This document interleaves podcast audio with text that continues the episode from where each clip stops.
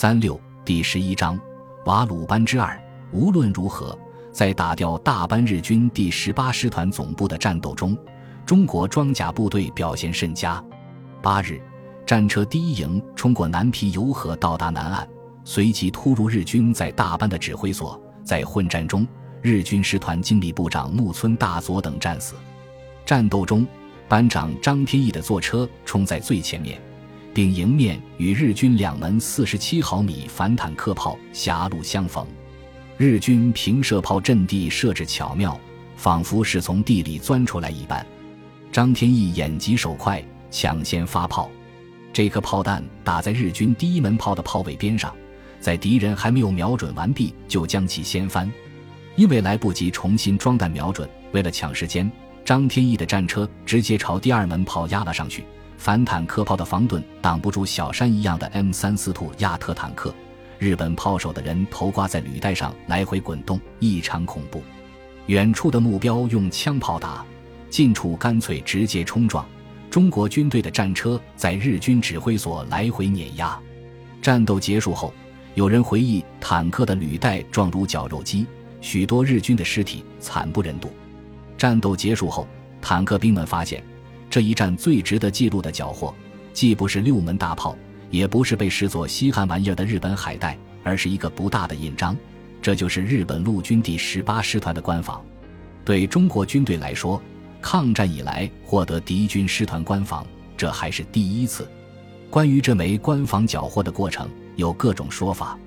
原新三十八师第幺幺二团第二营营副丁狄勋在回忆录《印缅之战征战实录》中的记载似乎最为可靠。书中写道：八日中午，我们一个战车兵看到有人往树林深处两辆装甲车处跑，他便一面冲过去，一面通知后面的搜索兵。搜索兵跟上去，看到一个穿马靴、黄了制服的家伙已爬到装甲车下面，看样子像是一个军官。我军搜索兵便一刀砍下去，只砍下半个膀子，扯不下来。于是用力一扯，扯下了整条膀子，连肩上的背包也扯了下来。这时，敌人的炮火集中保护这里，他来不及细看，便把一个膀子和一个背包拖了回来。第二天一检查，在背包里看到了敌第十八师团司令部的官房。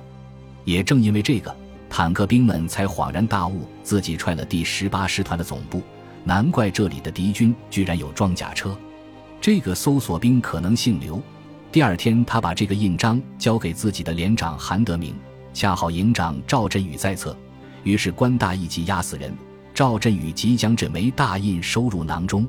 新二十二师和新三十八师的军官们后来争着用这官房在白纸上压上印记，以纪念这一次不同寻常的胜利。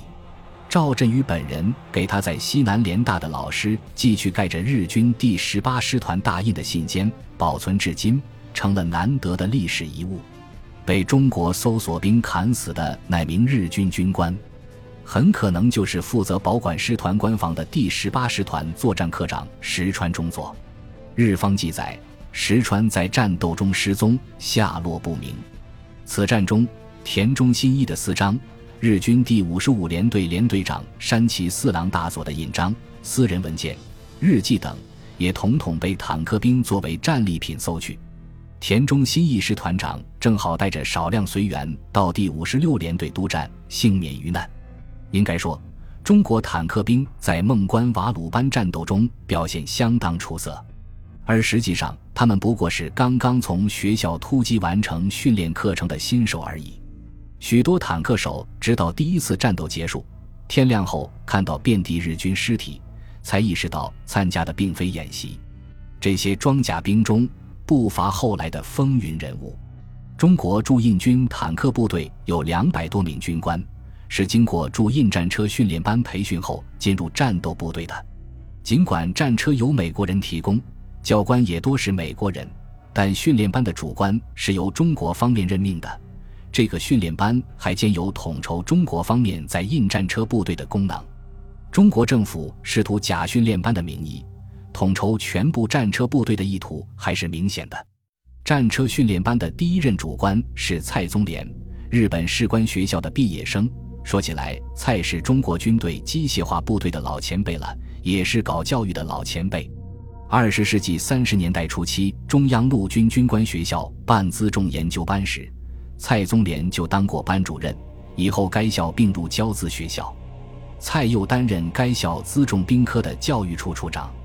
抗日战争时，蔡宗廉任陆军辎重兵汽车一团的团长，参加过滇缅公路的运输任务。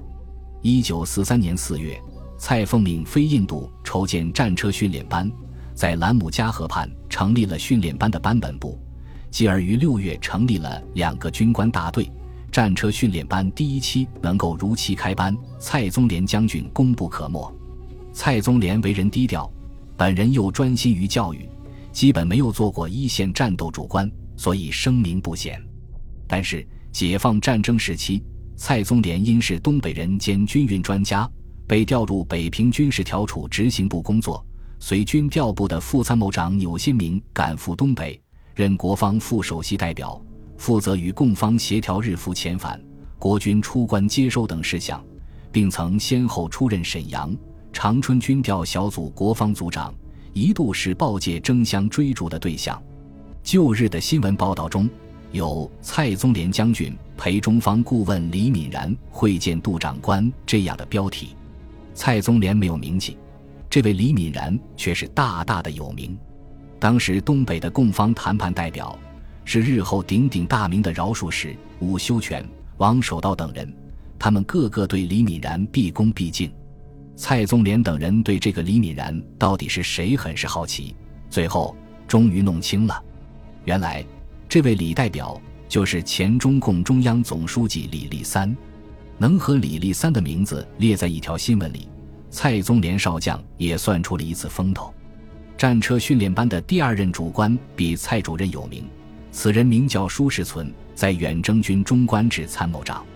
日后，舒担任过台湾防卫副总司令兼参谋长。孙立人被诬陷兵变的时候，舒世存也受到牵连，但两人都活过了最艰难的时光。孙立人被平反后，和舒曾有一张拥抱合影。两个昔日战将，此时都需要人搀扶才能行走，却脸贴脸，老泪横流，见者无不感伤。不过，很少有人知道，舒世存早年竟然可算是红军将领，而且曾经做过彭德怀元帅的作战科长。说起来，舒世存早年属于湘军第三师叶开新部，这支部队在北伐战争的大部分时间里都属于北洋军。直到最后才投降，被改编成了国军第四十四军。舒世存此时拉上关系，去唐生智部当上了旅参谋主任。唐生智反蒋失败，舒退居长沙，正赶上红三军团打省会，舒脱身未遂被俘，作为反动军官要枪决。千钧一发之际，红军团长黄克诚看见了，说：“我认得你呀，你不是舒世存吗？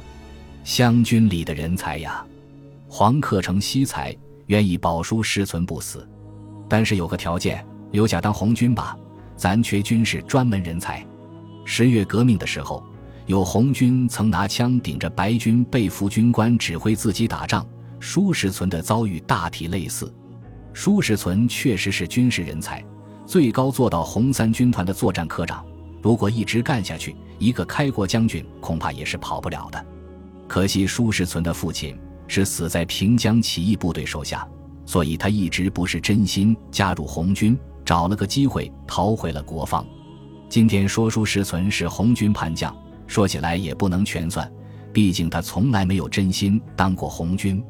今天大陆方面谈起舒世存，并没有太多人注意他的叛徒身份，其中最主要的原因，大约因为此后舒世存的军事生涯中，一战台儿庄。二战昆仑关，三战缅北，曾经在抗日卫国战争中做出了自己的贡献，于民族而言大皆无亏。如果舒参谋长抗战中当了伪军，那恐怕就没有今天这个待遇了。舒是存颇有名气，不过远征军装甲部队中最有影响的，大概是孟关之战中的第一营副营长赵志华。